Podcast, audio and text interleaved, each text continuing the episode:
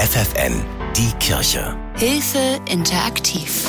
Weihnachten. Da würden sich einige am liebsten die Decke über den Kopf ziehen und hoffen, dass das Fest der Liebe so schnell wie möglich vorbei ist. Trotz Krisen Weihnachten. Das ist unser Thema jetzt. Ich bin Angela Behrens. Hallo. Liebeskummer, Einsamkeit, kein Bock auf nervige Verwandtschaft oder auch die Trauer um jemanden machen das Fest der Liebe für manche kaum aushaltbar. Wie wird Weihnachten möglichst stressfrei und wie schaffen wir es, dass die Stimmung nicht kippt? Stefan Püdde ist Paarberater bei der Diakonie in Hannover und Experte für solche Situationen.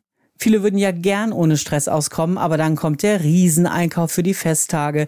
Die Geschenke müssen organisiert werden, für alle kochen und klären, wer muss wann bei wem am Baum sitzen. Genau dieses kleine Wörtchen muss, da fängt es schon an. Wir haben da draußen schon so viel Muss. Wir müssen arbeiten, wir müssen unsere Familie versorgen, wir müssen für unsere Körperpflege sorgen.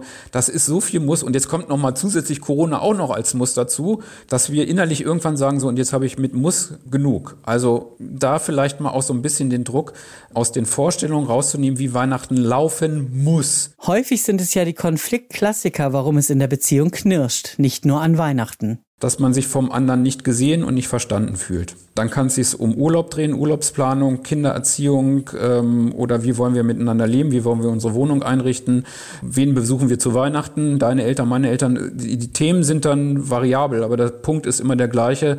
Ich habe das Gefühl, der andere versteht mich nicht und der andere arbeitet immer nur gegen mich und will nur seins durchdrücken. Sein Stressreduktionsschlüssel gerade an Weihnachten ist, weniger erwarten und mehr darauf zu achten, wer welche Bedürfnisse hat. Wem ist was wichtig und wer hat welchen Wunsch? Und nicht zu sagen, so und nie kann ich zu meinen Eltern fahren und immer setzt du es durch, dass wir Weihnachten ganz essen müssen. Das hängt mir schon zum Halse raus.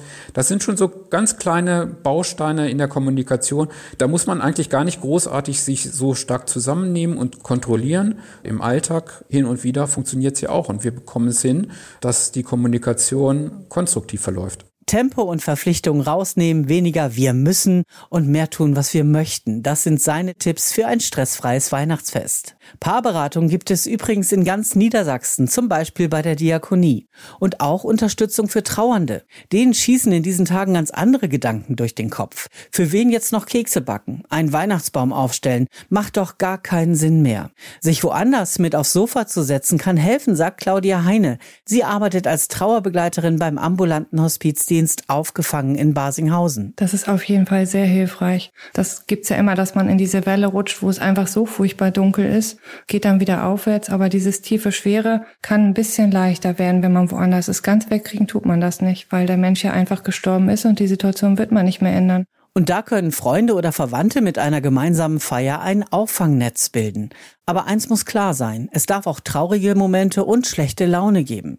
Da müssen die anderen eben durch, sagt die Trauerbegleiterin. Das würde ich tatsächlich von meiner Umgebung erwarten, weil ich mit meiner schweren Situation einfach trotzdem zum Leben dazugehöre, wie das Sterben zum Leben dazugehört. Man kann sich einfach einen Plan machen, was könnte man an diesen Tagen machen und man darf sich die Freiheit eingestehen, wenn man was geplant hat, dass man es auch umstoßen darf, wenn es einem danach nicht ist. Das darf man seiner Umgebung auch spiegeln, dass man nicht immer vorhersagen kann, wie es einem geht, weil das kann man in der Trauer einfach nicht. Mit Trauer im Herzen ist gute Laune auf Knopfdruck nicht möglich und das soll auch gar nicht sein. Ich finde es sogar sehr wichtig, dass man echt ist und Tränen dürfen einfach sein und, und können sein. Das ist einfach schön, wenn man weinen kann. Weinen ist doch nichts Schlechtes, das abgestellt werden muss. Im Gegenteil, es Weinen unglaublich heilsam und schön. Das ist sozusagen der Überlauf und das ist toll, wenn es raus darf. Immer wieder darüber zu reden, was passiert ist, nicht lange erklären zu müssen, wie sich der Schmerz anfühlt, das ist es, was Hinterbliebene auch im Gespräch mit Trauerbegleitern stützt. Dafür bietet der ambulante Hospizdienst aufgefangen Einzelgespräche oder auch Gruppenabende an.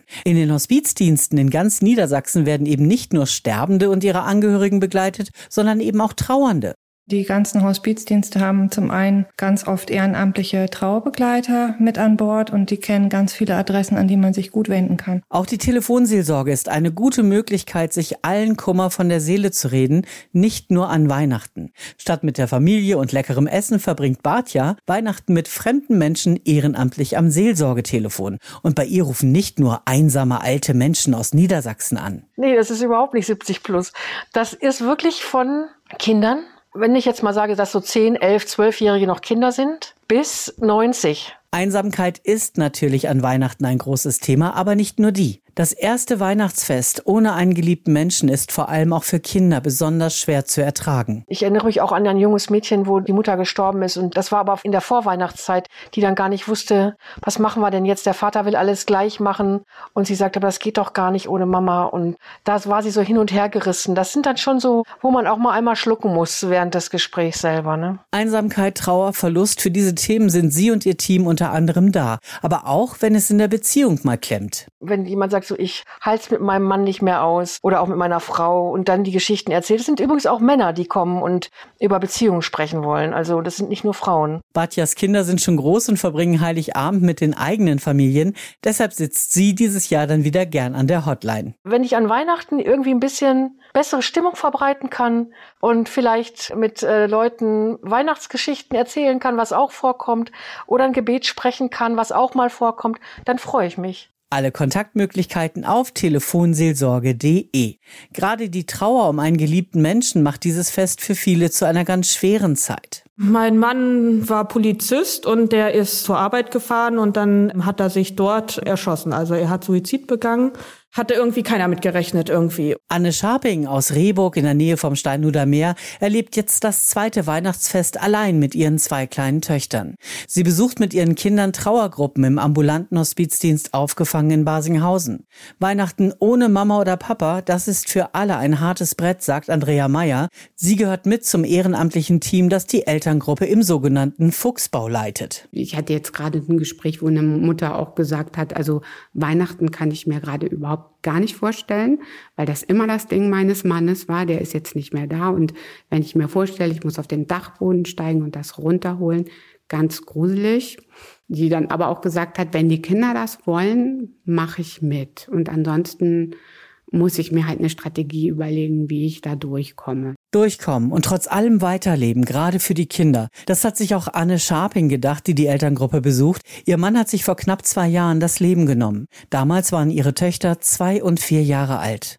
Beim ersten Jahr war es wirklich so, alles das erste Mal ohne ihn. Wie macht man's? Und ich fange jetzt an, einfach neue Bräuche im Prinzip zu machen. Während Anne sich Rückenwind in der Elterngruppe holt, besuchen ihre Mädchen den sogenannten Fuchsbau im Lebenshaus. Schön ist es, wenn die Verstorbenen noch mit in das Fest integriert werden können. In der Erinnerung, sagt Trauerbegleiterin Andrea Meyer. Was wir mit den Kindern viel auch machen, ist so, wir schneiden ein Stück vom Tannenbaum ab und bringen es auf den Friedhof. Oder es gibt ja auch, manche stellen dann einfach auch das Weihnachtsgedeck für den mit auf. Solche Dinge. Anne Scharping hat mit ihren Töchtern einen kleinen Weihnachtsbaum aus einem großen Tannenzapfen gebastelt, den sie zusammen auf Papas Grab stellen. Wir haben auch eine Kerze, die meine Tochter kurz nach dem Tod mit meiner Schwester zusammen selber gestaltet hat. Immer dann, wenn wir dran denken, wenn wir sagen, dass Papa dabei ist, in Anführungsstrichen, dann holen wir die her. Und sowas kommt auch zu Weihnachten immer mit raus. Die haben wir immer im Wohnzimmer stehen und dann äh, kommt die immer her. Und auch in diesem Jahr wird wieder zusammen mit den Kindern ein Weihnachtsbaum geschlagen.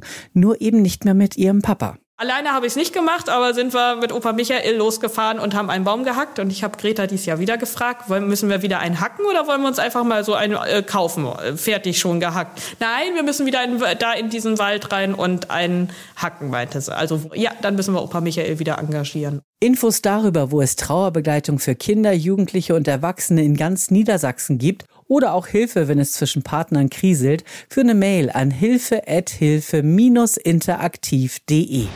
Die Kirche bei FFN.